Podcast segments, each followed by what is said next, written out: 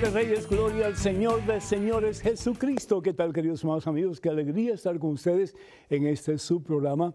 Conozca primero su fe católica. Soy el Padre Pedro Núñez y estoy rodeado de cosas bien bonitas, ¿no es cierto? Pues tenemos a la corona del viento con las cuatro velas y ustedes bien saben lo que significan esas velas, ¿verdad? La primera vela, la segunda significa pues el tiempo de espera. Y aquí tengo una imagen de nuestra Santísima Madre, la siempre Virgen María, con su barriguita, como que esperando el nacimiento de su Hijo, nuestro Señor y Salvador Jesucristo. La tercera vela es, es color uh, rosado y el rosado es símbolo de gozo es símbolo de gozo. ¿Por qué? Porque tenemos un Salvador, tenemos la promesa de que en Cristo Jesús, unidos a Cristo Jesús, un día nuestra será la corona de la victoria, que es el cielo. Y la corona pues representa el amor de Dios, que no tiene principio y no tiene fin tampoco, es eterno. Y tenemos las eh, flores de Pascua, eh, rojas y blancas. Las rojas significa el amor, el amor de Dios, que lo sobrepasa todo, que lo espera todo que lo perdona a todos si venimos a Él con un corazón arrepentido. Y el blanco, que es símbolo de victoria. Fíjense que el sacerdote usa blanco aquí alrededor de su cuello. ¿Por qué? Porque estamos llamados a proclamar que en Cristo Jesús hay victoria.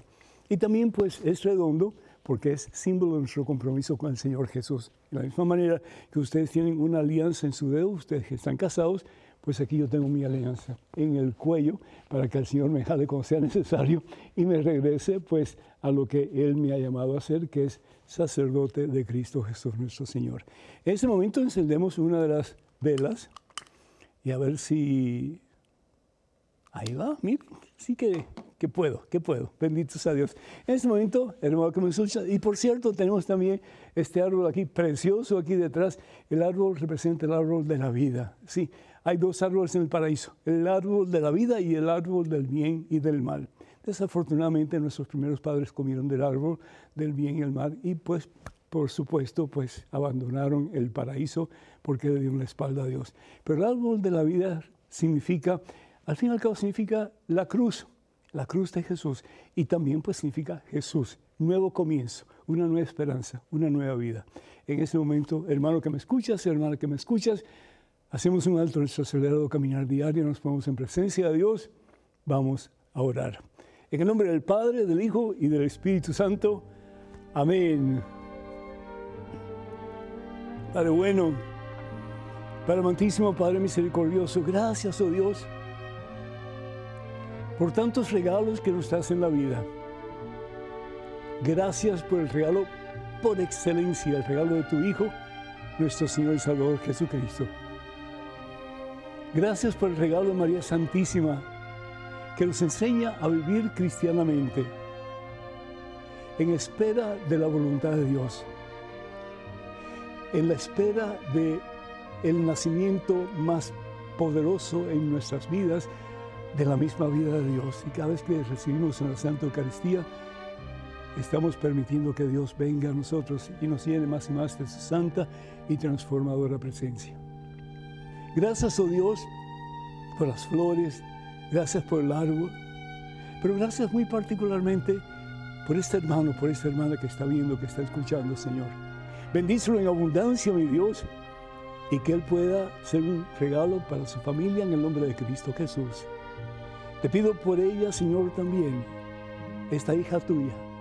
Bendícela abundantemente y que ella, al igual que María, pueda decir, toda tuya, Señor haz conmigo según tu santa voluntad. Te pido, Señor, por cada persona que representa a las familias que nos están escuchando. Que estas familias, Señor, se cimienten de verdad con María Santísima en la roca poderosa, en la roca viva, en la roca inquebrantable que es Jesús, tu Hijo, nuestro Señor. Y que cada día, Señor, este mundo cambie en el sentido de mejorar de ser mejor mundo, de ser un mundo más humano, un mundo donde la hermandad realmente florezca, un mundo donde cesen las guerras, Señor, un mundo donde cesen las contiendas, mi Dios, un mundo donde cesen las relaciones rotas, mi Dios, un mundo donde haya paz. Te pido, mi Dios, por todos nuestros hermanos que están sufriendo terriblemente en diferentes partes del mundo a consecuencia de la falta de amor. A consecuencia, sí, mi Dios, de tu presencia en la vida de tantas y tantas personas que quieren poder, que quieren controlar, pero se olvidan, Señor, que estamos en este mundo para servir y no para ser servidos. Bendíceme, Dios, a tus hijos en abundancia. El que se sienta triste, dale alegría, Señor. El que se siente caído, levántalo, mi Dios. El que se sienta sin esperanza, dale esperanza nueva en Cristo Jesús. Te damos gracias por todas las personas que nos escriben, que nos llaman pidiendo oración. Dale, Señor, la certeza de tu presencia en sus vidas. Levántalo, Señor. Restáuralo, Señor. Libéralo, Señor. Y cólmalos, oh Dios, de la plenitud de tu divino amor. Bendícenos a todos, cristianos y no cristianos, y que juntos, junto con los santos de la iglesia, hombres y mujeres que han dedicado su vida al servicio tuyo, Señor, en Cristo Jesús, para hacer de este mundo lo mejor, que nosotros uniéndonos a ellos podamos hacer que este mundo progrese en santidad ante tu presencia y ante el mundo entero. Te lo pedimos, Padre, en el nombre de Jesús, tu Hijo nuestro Señor, que vive y reina contigo en la unidad del Espíritu Santo y es Dios por los siglos de los siglos. Amén, Señor. Amén. Quiero dar gracias al Señor para comenzar por Pablo Pilco, que ya está de regreso con nosotros después de su viaje a Roma, que fueron a, pues, a, filmar, a grabar los acontecimientos del sínodo que se llevó a cabo pues hace unos días atrás nada más. Que el Señor bendiga pues al Santo Padre, bendiga a los obispos, a todas las personas que de una forma u otra colaboraron en esta ardua tarea y que el Señor bendiga también a los que fueron de parte de WTN y de tantas otras eh, pues, eh, cadenas de televisión, para que juntos pues aprendamos a llevarnos como hermanos y a reconocer que si bien es cierto que hay dificultades y problemas en la vida, también nuestra victoria está en Cristo. En Él todo lo podemos y todo lo alcanzaremos teniendo fe en Él, que nunca nos abandona. Entonces, gracias a Dios por Ángela de San Francisco, eh, de República Dominicana, que pide oración por la salud de sus hijas, Rosa, Germania y también a Lisette. Que el Señor les bendiga a todos en abundancia. También Oscar Javier de Cali, Colombia, pide por todos los jóvenes del mundo. Muchísimas gracias. Que Dios te bendiga a ti y a tu familia también. Ana de New Jersey, quisiera saber si va a escribir más libros. Me gustaría que mencionara sobre la educación de la catequesis para niños. Pues gracias por tu sugerencia. A ver si Dios me regala esa posibilidad de escribir ese libro. También Eduardo de, perdón, Eduardo Maceda de, Puebla, México, saluda al Padre y se cuestiona el porqué de la guerra en Israel. Pide por la paz. Porque desafortunadamente los árabes dirían, esta tierra es nuestra. Estamos aquí antes de que los em, hebreos tomaran posesión de esta tierra. Y por otra parte, los hebreos o los israelitas dirían, pero esta es la tierra que Dios nos dio. Es un problema muy serio, un problema muy serio. Una tierra que realmente no vale nada o vale muy poco, sí, porque el 64% de la tierra es árida, es desierto. Y sin embargo, por un pedazo de tierra hay tantos conflictos, tantas matanzas, tanto odio, tanto repudio, tanta muerte.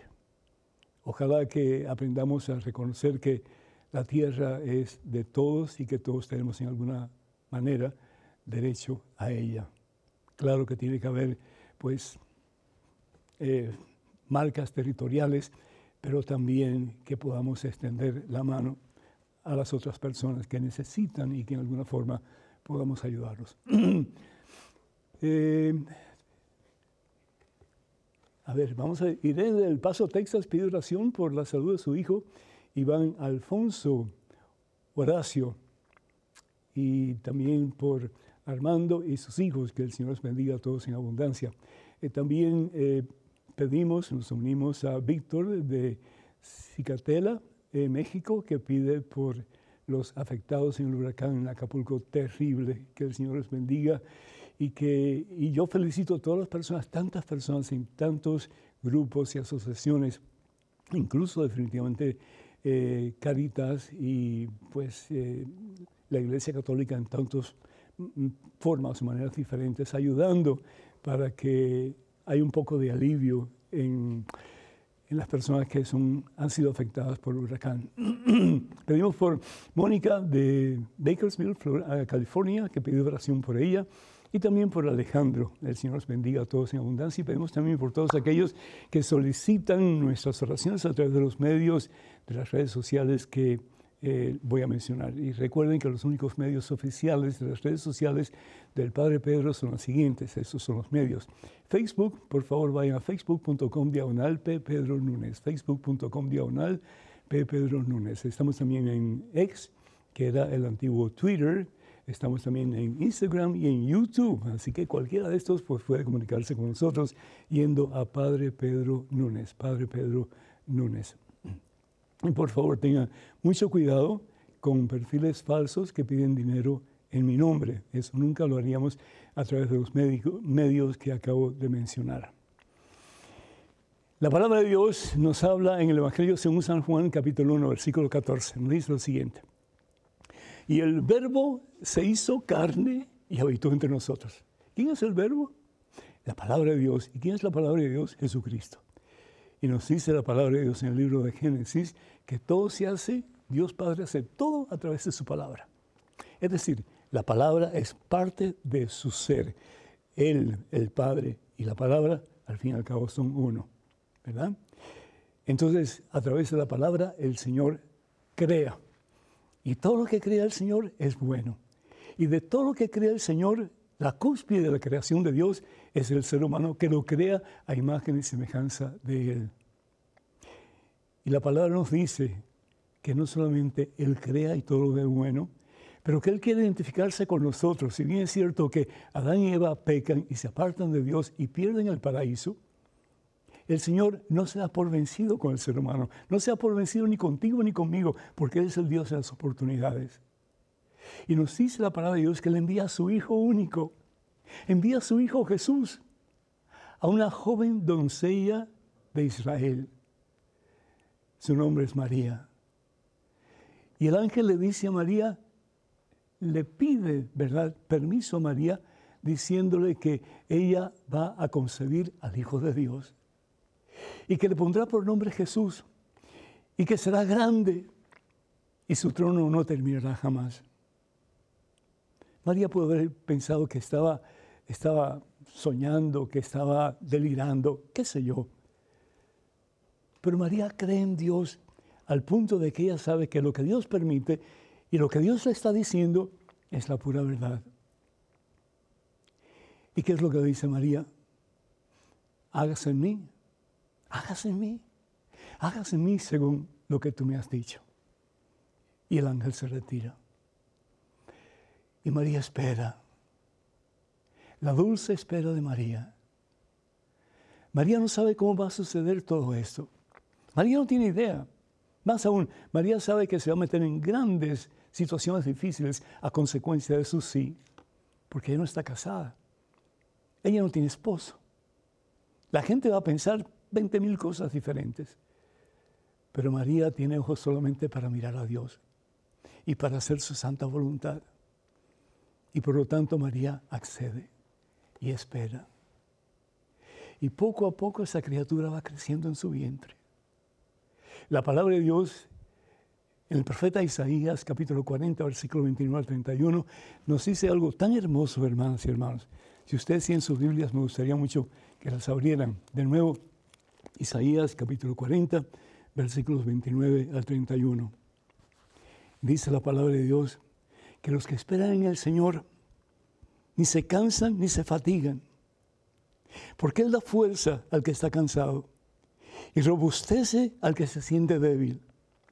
Mientras los jóvenes se cansan y se fatigan, dice la palabra de Dios, y hasta pueden llegar a perder todas sus fuerzas. Los que confían en Dios recuperarán fuerzas. Les crecerán alas como águilas, correrán sin fatigarse y andarán sin cansarse. Palabra del Señor. Eso es lo que hace nuestra Santísima Madre. Ella confía en Dios. Ella pone su confianza en Dios. Ella le ha dicho al Señor, hágase. Y con ese hágase le ha dado la oración más perfecta después del Padre Nuestro que podamos nosotros concebir. Le ha dado todo. Le ha dado su ser. Ese ser que al fin y al cabo es creado por Dios y para Dios, María se lo entrega libremente. ¿Y qué es lo que sucede como resultado? María nos da, entre otras cosas, una gran lección. Porque muchas veces tú y yo nos desesperamos cuando oramos, ¿no es cierto? Muchas veces tú y yo pensamos, Dios no me escucha. Le estoy pidiendo tal cosa a Dios y tal parece como que Dios tiene oídos sordos. Que mi hijo se componga, que mi matrimonio se componga, que yo pueda tener un mejor trabajo que yo no tenga ya esta enfermedad, tantas y tantas plegarias que le hacemos a Dios. Y sin embargo, en el proceso dudamos y pensamos que Dios no nos escucha y que Dios no va a responder a tu plegaria y a las mías. Y sin embargo, María espera. María no sea por vencida. María tiene problemas y dificultades con la gente a su alrededor. María no sabe qué va a pasar con ella. María no sabe qué va a pasar con ese hijo que tiene en sus entrañas. Pero María confía en Dios. María pone su confianza en Dios. Y como resultado de eso, el Hijo de Dios vivo viene al mundo a través de la persona de María. Porque ella ha confiado. Porque al igual que las águilas, sus fuerzas no se han cansado y ha seguido día a día, minuto a minuto, momento a momento, poniéndose confianza en Dios. Qué hermoso sería si tú y yo hiciéramos lo mismo, hermano que me escuchas, hermana que me escuchas. A pesar de los contratiempos que podemos tener en la vida, a pesar de las dificultades, a pesar de los momentos en que sentimos que estamos solos y que Dios nos ha abandonado, que podemos levantar los ojos al cielo como María Santísima y decir, Señor, mi Dios, en ti confío nuestras fuerzas se renovarán, nuestro deseo de hacer la voluntad de Dios se hará más, más y más grande cada día. Y veremos la gloria de Dios al final, la victoria final, que al fin y al cabo para María fue tener el cielo en la tierra, que era su Hijo, nosotros poder tener en la tierra al fin de nuestra vida el mismo cielo que es Jesucristo el Señor. Teléfono para que se comuniquen con nosotros, área 205-271-2924. 205-271-2924. Vamos a una pequeñísima pausa, pero regresamos en cuestión de momentos. Así que, hermanos y hermanos, por favor no se vayan, quédense con nosotros.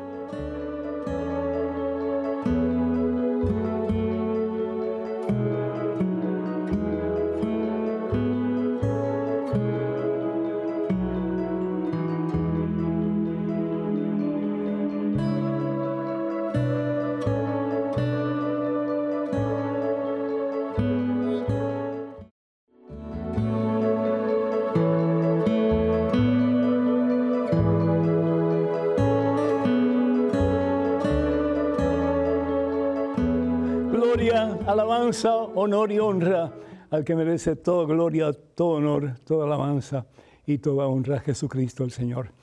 Gracias, hermanos y hermanos, por estar con nosotros en este segmento de su programa. Conozca primero su fe católica, soy el Padre Pedro Núñez. En estos momentos, un correo electrónico, una pregunta, adelante, por favor. Padre, Quiero saber algo importante.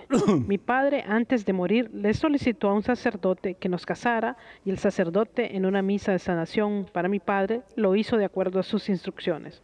El padre nos dijo que fuéramos al día siguiente a su iglesia a firmar el acta de matrimonio, pero mi suegra se enfermó y viajamos de urgencia. Después se murió mi suegra y al mes siguiente mi padre.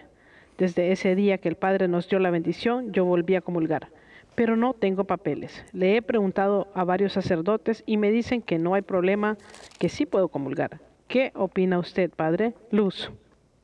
Luz, que Dios te bendiga. Pues si tú fuiste casado, eh, es decir, si un sacerdote eh, fue testigo del casamiento de ustedes dos, tú y tu esposo, y tiene pues todos sus reglamentos en orden, si es un hombre que está en, bien, en, bienestar con su diócesis, no hay ningún problema, pues tú estás casada, ¿sí? Y tu esposo también, el uno con el, uno con el otro.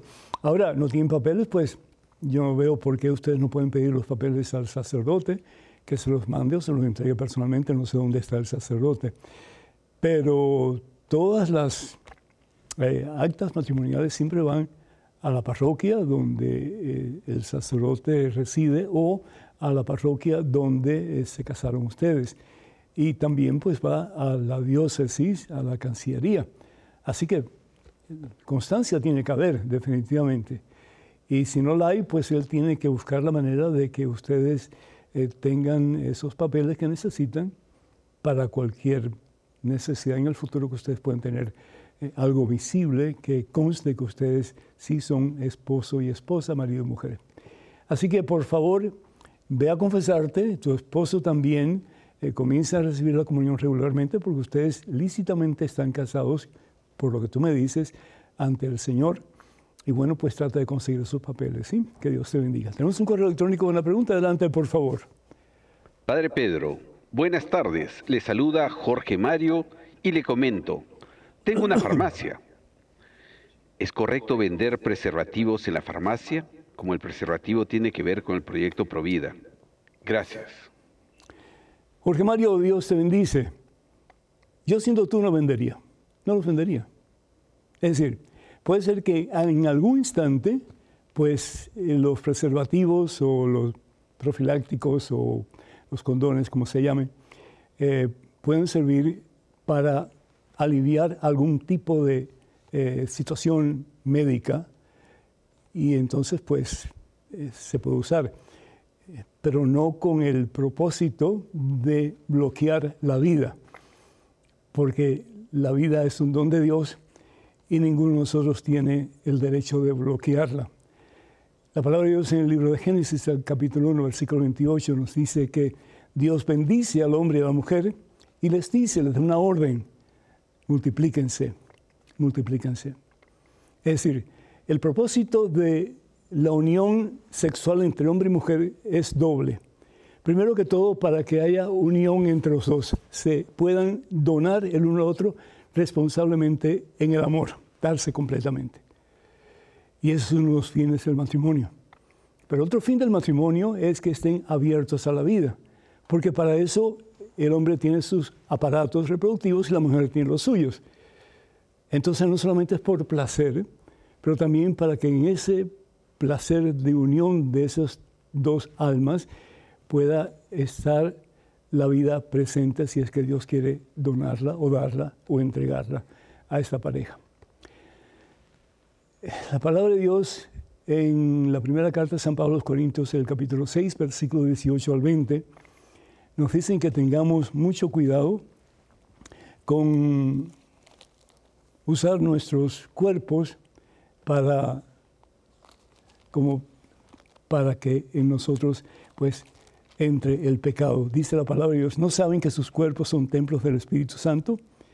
Que han recibido a Dios y que están en ustedes. Y a ustedes no se pertenecen a ustedes mismos. Han sido comprados a un gran precio. Procuren pues que sus cuerpos sirvan para darle gloria a Dios. Entonces, de acuerdo al pensar de la iglesia y al pensar de la Santa Biblia, el usar cualquier tipo de método que sea para eh, destruir o para mm, impedir la posible vida de ambas personas que, se unen, eh, pues puede ser un pecado muy serio. Así que yo siendo tú, de nuevo, regreso a lo que te dije al principio, no vendería ese tipo de material.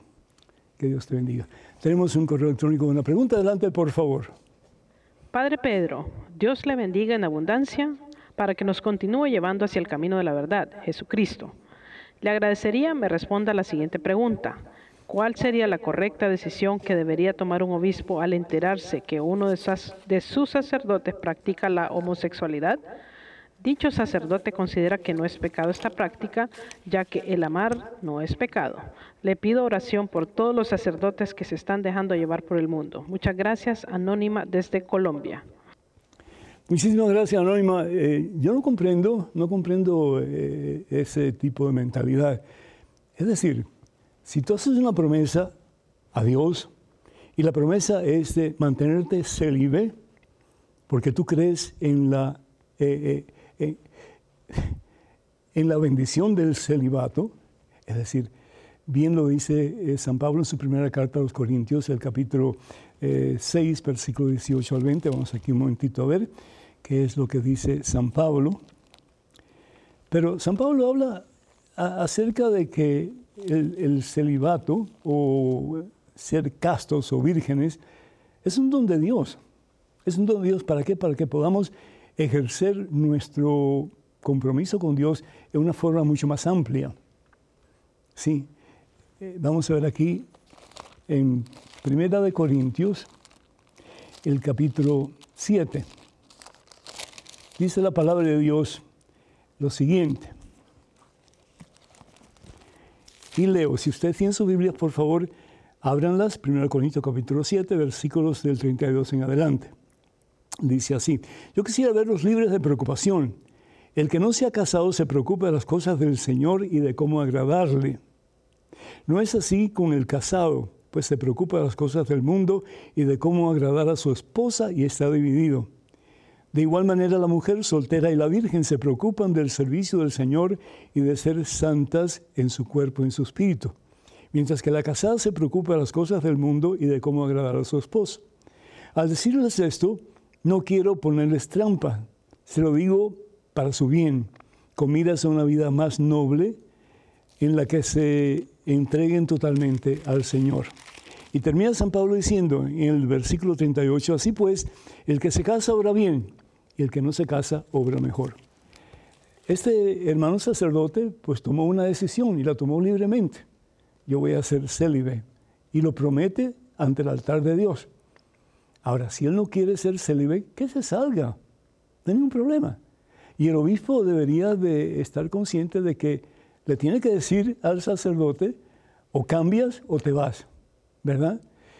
La otra cosa es que la relación sexual entre dos hombres no es de Dios.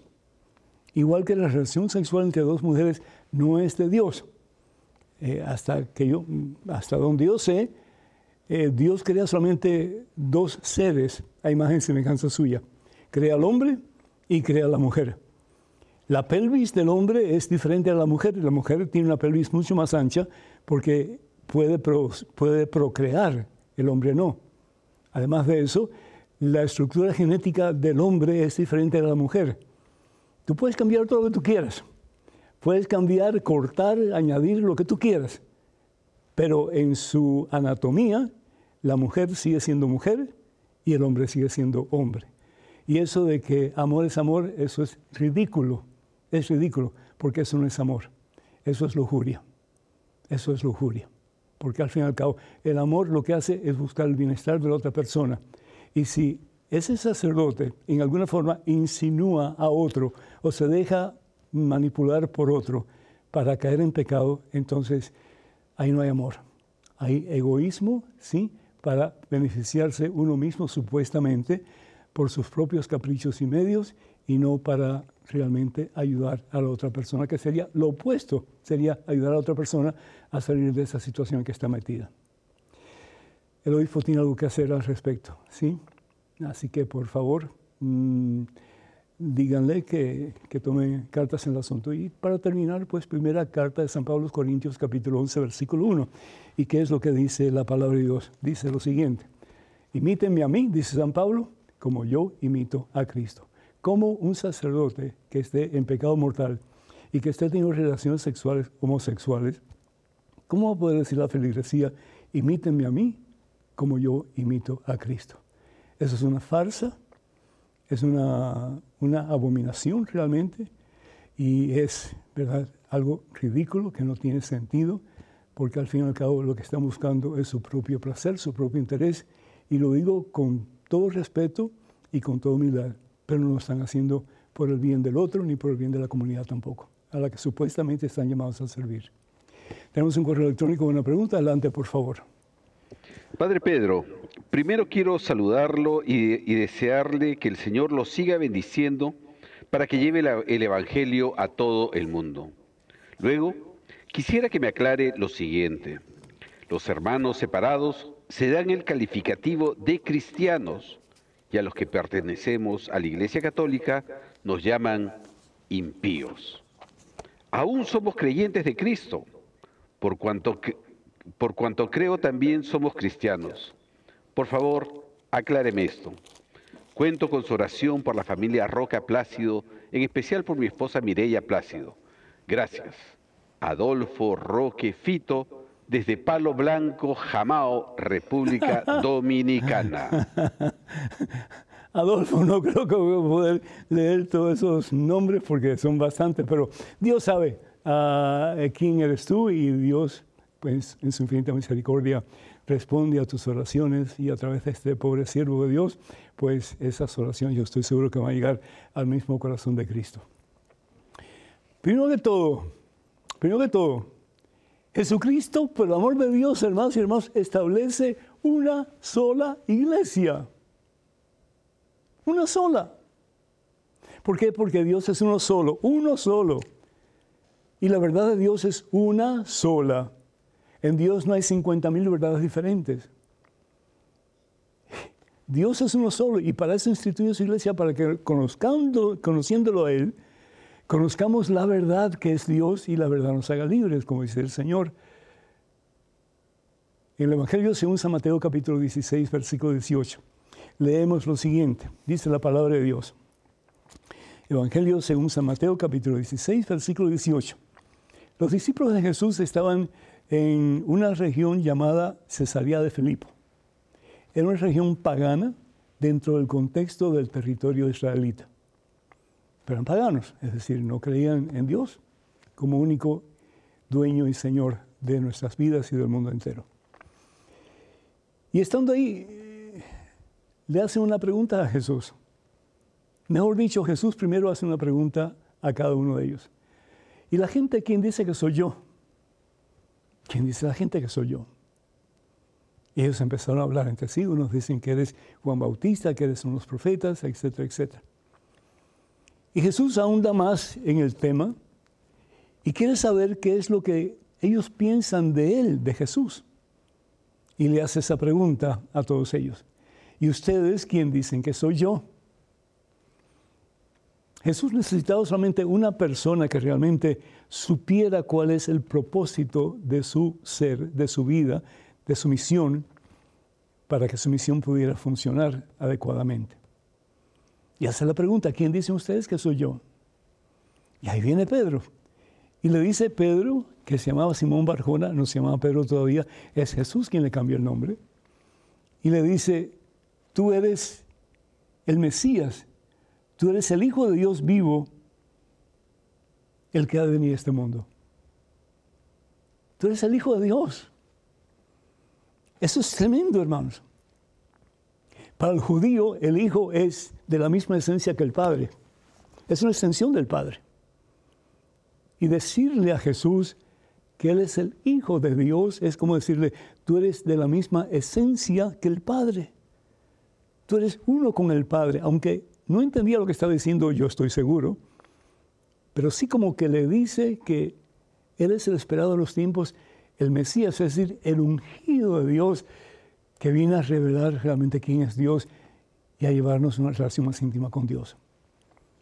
Acuérdense que en aquellos tiempos habían pasado más de 400 años sin que hubiera realmente una relación estrecha e íntima con Dios. Habían habido profetas, etcétera, pero así el pueblo con Dios, una relación íntima, no existía. Tenían su templo, etc., pero esa relación íntima que habían tenido antes de que Adán y Eva perdieran el paraíso no existía. Y nos dice la palabra de Dios que entonces Jesús le dice a Simón Barjona, eso no te lo ha enseñado la carne ni la sangre, es decir, ni tu papá, ni tu tío, ni tu abuelo, ni un amigo, nadie sino mi Padre Dios que está en los cielos. Y ahora yo te digo, le cambio el nombre. En vez de Simón Barjona, ya no se va a llamar Simón Barjona, se va a llamar Pedro. Cefas. La palabra Cefas en griego, Pedro, en latín o Petrus, quiere decir roca. Roca. Y le dice, tú eres Pedro, o sea, piedra, roca. Y sobre esta piedra edificaré mi iglesia. Hay hermanos que dicen, no, pero la roca es Jesucristo. Claro que sí. Jesús es la roca fundamental. Él es la roca principal, sin Él no hay nada. Pero Él sabe que Él va a regresar al Padre. Y Él quiere que su iglesia comience y continúe hasta el fin de los tiempos. Y por eso necesita una roca sobre la cual esa iglesia se va a establecer y se va a mantener a pesar de marejadas y tempestades y problemas y dificultades hasta el fin de los tiempos. Y le dice, sobre esta piedra edificaré mi iglesia y los poderes del infierno jamás la podrán vencer. Aleluya. Los poderes del infierno jamás la podrán vencer. Yo te daré las llaves del reino de los cielos. Lo que ates en la tierra será atado en el cielo. Lo que desates en la tierra será desatado en el cielo. Le la autoridad que Jesús tenía para continuar el proceso de salvar almas y llevarlos a la misma gloria de Dios. Lo que tú ates será atado, lo que tú desates será desatado. Jesús establece una sola iglesia. La autoridad la deja Jesús sobre Pedro y sus sucesores, sobre Pedro y los primeros discípulos de Jesús. Y la pregunta es, ¿quién le ha dado autoridad a esos que te están diciendo que somos nosotros impíos y que ellos son los verdaderos cristianos? ¿Quién le da autoridad para decir eso? Cuando realmente el Señor Jesús no estableció ninguna de sus iglesias. De nuevo, Él establece una sola iglesia. Y ahí pues Satanás mete en la cola, ¿verdad? Ah, no, no, pero es que eh, ustedes son peores y nosotros somos mejores. Es una actitud totalmente farisaica. Solo Dios puede saber el corazón de cada ser humano y solamente Dios puede juzgar a cada uno de nosotros. Si tú apuntas con el dedo hacia una persona, estás apuntando con tres hacia ti y uno que solamente Dios es el que puede juzgar. De que tenemos que mejorar definitivamente. De que tenemos que buscar, ansiar, desear la santidad, sin lugar a dudas. Pero que esté libre de pecado que tire la primera piedra. No dejen, por favor, la Iglesia Católica la única iglesia establecida por Jesús, nuestro Señor y Salvador.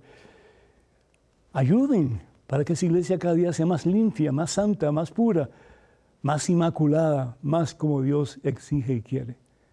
Para que un día entonces haya un solo rebaño y un solo pastor. Evangelio según San Juan, capítulo 10, versículo 16. Número telefónico para que se comuniquen con nosotros 205-271-2924.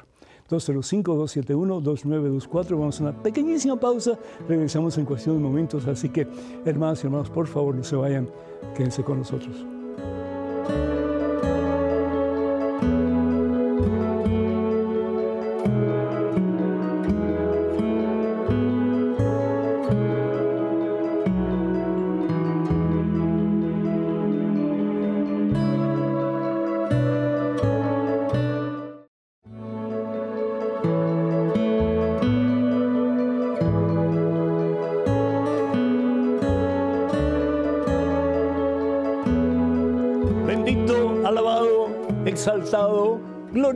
Glorificado sea el nombre de Cristo Jesús. ¿Qué tal, queridos hermanos amigos? Y qué alegría estar con ustedes en este segmento de su programa. Conozca primero su fe católica. Soy el Padre Pedro Núñez. En estos momentos, un correo electrónico con una pregunta. Adelante, por favor. Reverendo Núñez, quiero saber si sigo en pecado por haberme esterilizado después de mi cuarto parto. Tenía un hogar inestable, con un marido alcohólico e irresponsable. Vivía con grandes dificultades económicas. Además, no era tan católica practicante como hoy en día. No recuerdo haberlo confesado. Déjeme decirle que después sufrí las consecuencias, pues me extirparon el útero y al hacerlo me picaron mi vejiga. Pasé ocho meses casi inválida, en cama, con tratamiento y mojándome todo el día, hasta que me hicieron una tercera operación. Pienso que fue un castigo. No sé si estoy arrepentida. Creo que ya pagué ese pecado con todo lo que sufrí y debo decirle que sigo en penitencia porque aún vivo con un alcohólico y peor porque también un nieto alcohólico y drogadicto vive con mm. nosotros a insistencia de mi esposo. Yo agradezco su orientación. Que Dios le siga dando sabiduría para que pueda ayudarme. María. María, Dios te bendice. María, perdóname, pero ¿y por qué tú sigues en esa situación, hermana? ¿Por qué? Es decir, Dios no quiere que vivamos en un infierno. Por supuesto que Dios, dice Malaquías capítulo 1, que Dios odia el divorcio, es decir, lo repudia, no lo quiere. ¿Por qué? Porque no estamos conscientes del daño que podemos hacernos a nosotros mismos, a nuestros hijos, a los que vienen detrás de nosotros, por el mal ejemplo que se da. Por eso Dios no quiere el divorcio, pero tampoco Dios quiere que vivas en un infierno. Entonces, por amor de Dios, ámate un poquito más a ti misma, habla con el sacerdote de tu parroquia y a ver qué opciones tú tienes para cambiar tu situación. Es decir, has tratado por tiempo indefinido, estoy seguro, de ayudar a tu esposo, de ayudar a tu nieto, etc. Y no ha habido respuesta positiva de parte de Dios. ¿Para qué vas a seguir en esa situación? Habla con el sacerdote y pídele que te ayude a explorar posibilidades. La otra cosa que, que yo te invito a hacer es hacer una buena confesión y sobre todo confesar el pecado de eh, lo que hiciste para esterilizarte. Si tú no sabías que era pecado, pues lo más probable es que no tienes culpa. Pero de todas maneras sería bueno que tú eh, entregaras eso al Señor y que el Señor te diera la paz de saberte perdonada por Él. Y finalmente, pues quiero decirte que Dios no castiga. Nosotros somos los que nos castigamos a nosotros mismos cuando hacemos las cosas en desacuerdo a la voluntad de Dios.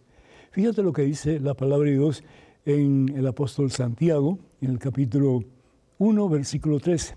Que nadie diga en el momento de la prueba, Dios me manda la prueba, porque Dios está a salvo de todo mal y tampoco manda prueba a ninguno. Y continúa el versículo 12, dice, feliz el hombre, sin embargo, que soporta pacientemente la prueba, porque después de probado recibirá la corona de la vida que, que el Señor ha prometido a los que le aman. En otras palabras, el soportar la prueba por un bien mayor está bien, pero soportar la prueba para que tú sigas lastimándote em, sin, sin, sin razón realmente ninguna, porque las cosas no han cambiado según lo que tú dices. Entonces, eso, hermana, como que no es de Dios. Habla con el sacerdote, por favor, y pídele que te guíe en este aspecto.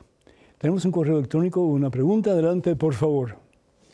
Amado Padre Pedro, bendiciones sobre su ministerio y su vida sacerdotal. Que el Santo Espíritu de Dios siga fortaleciendo sus dones. En una celebración de Eucaristía de la mañana, nos extrañó a muchos que el sacerdote oficiante no bebiera del cáliz después del milagro de la transubstanciación. Al día siguiente y ante la pregunta del porqué de su acción, mencionó que el día anterior, después de la misa, debía hacerse un examen clínico que incluía muestra de sangre y no quería que el vino alterara el resultado. Yo traté de explicarle que en ese momento ya no era vino, sino la sangre de nuestro Redentor. Y este sacerdote me respondió, la unción, la, la transustanciación, no cambia la naturaleza. ¿Esto es lo que enseña la doctrina? ¿No es acaso el grande dilema de, los que no son católicos, que no tienen la bendición de, de beber la verdadera bebida? Entonces, ¿los milagros eucarísticos están limitados al pan, que sí se convierte en carne de mi Señor, pero el vino es solo un símbolo? Agradezco su atención. Arturo Vázquez, Villavicencio, Colombia. Arturo, Dios te bendiga. ¿Cuánto tiempo tenemos para tratar de responder esta pregunta? En filosofía como en teología se habla de dos factores importantes, particularmente en lo que se refiere al pan y al vino que son consagrados y a través del proceso que se llama transubstanciación se convierten en el cuerpo y la sangre de nuestro Señor Jesucristo. Pero hay dos factores. Uno son, es el accidente y el otro es la sustancia. Cuando tú naciste, tu ser era tu sustancia. Y tus accidentes eran la forma en que tú eras cuando eras supremamente pequeñito. Tus accidentes comenzaron a crecer, pero tu sustancia continuó siendo la misma. Hasta el día de hoy, tu sustancia es tu ser y eres tú único en el universo entero, aunque tus accidentes han cambiado drásticamente. En el pan y el vino consagrado, ¿qué es lo que sucede? Tenemos el accidente del pan y del vino, huele como pan, huele como vino, etc. Pero al ocurrir lo que se llama la transubstanciación, es decir, el cambio de sustancia, los accidentes siguen siendo iguales, pero la sustancia es diferente. Ya no es pan en su sustancia, ya no es vino en su sustancia, sino que es el mismo Jesús, el mismo Dios, la totalidad de Dios. Entonces cuando tú recibes la Santa Comunión, aunque luzca como pan, aunque luzca como vino, y huela como vino, y huela como pan, y sepa como pan, y sepa como vino, al recibir la Santa Comunión después de la consagración, ya no es pan y vino, es el cuerpo y la sangre del Señor. La sustancia ha cambiado. Los accidentes, los accidentes no cambian. A diferencia del ser humano, que desde pequeñito los accidentes son lo que se ve y la sustancia es el ser. Cuando esa persona crece, de nuevo como dije anteriormente, los accidentes cambian, pero la sustancia no cambia porque es el ser del ser humano que es el mismo y será hasta, bueno, hasta después de la muerte.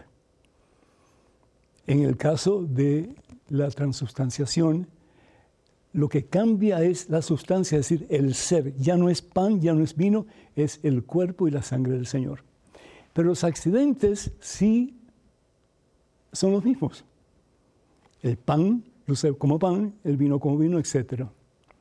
Quiere decir que si bien es cierto, recibimos a Jesús en su totalidad, la sustancia de Dios, los accidentes pueden traer consecuencias que no queremos traer a nuestro contorno. Por ejemplo, cuando el tiempo de COVID-19, sí, eh, se pidió que no se, no se diera el cuerpo y la sangre de Jesús. ¿Por qué? Por temor a la contaminación. La sustancia era Dios, pero los accidentes, pan y vino, sí podían ser medios de contracción o de contraer esa enfermedad. Entonces, Dios nos ha dado inteligencia, nos ha dado un cerebro para que podamos discernir entre el bien y el mal y escoger el bien, no solamente en relación al pecado, pero el bien en relación a lo que es mejor para el ser humano en un tiempo determinado. Yo no sé si me estoy explicando, porque estamos hablando de algo que es bien profundo y necesita bastante tiempo, pero lo que sí te quiero decir es que cuando tú recibes el pan consagrado y el vino consagrado, estás recibiendo los accidentes de pan y de vino. Luce pan, luce vino, pero ya la sustancia ha cambiado, ya no es pan y vino, sino que es el mismo cuerpo y sangre del Señor. Ojalá esto te haya ayudado. Si no, pues llámanos o escríbenos y con todo gusto seguimos compartiendo este interesantísimo eh, tópico. Gracias. Benditos a Dios y hermanos y hermanos, al concluir este programa, como pasa el tiempo de rápido, ¿no es cierto? Quiero recordarles que voy a estar en Sunrise, Florida, diciembre 9 eh, de diciembre ya, eh, dentro de muy poco, en el retiro eh, de la Renovación Carismática Católica de Miami, con el título o el lema A Jesús por María. Eh, esto se va a llevar a cabo de nuevo el día 9 de diciembre en la iglesia Saint Bernard. Para más información, por favor, comuníquense al número telefónico 305-631-1007. Repito, 305-631-1007. 07. Me encantaría verlos por allá. También recordarles que ya comenzamos con los peregrinajes y este va a ser un peregrinaje particularmente vamos a estar orando por la paz en el mundo entero, en nuestras familias y orando por la paz en nuestras propias personas. Va a ser un peregrinaje a santuarios marianos de Europa. Vamos a visitar Portugal, Francia y España del 22 de abril hasta el 3 de mayo del 2024. Para más información, por favor, comuníquense con Maciel Carrasco eh, de Canterbury Pilgrimages al celular de ella eh, con WhatsApp, que es el 347-463-3998. Repito, 347-463-3998. Eh, también pueden llamar, escribirle a su correo electrónico y su correo electrónico es el siguiente Maciel con dos S, Maciel arroba eh, canterburypilgrimages.com, Maciel arroba canterburypilgrimages.com.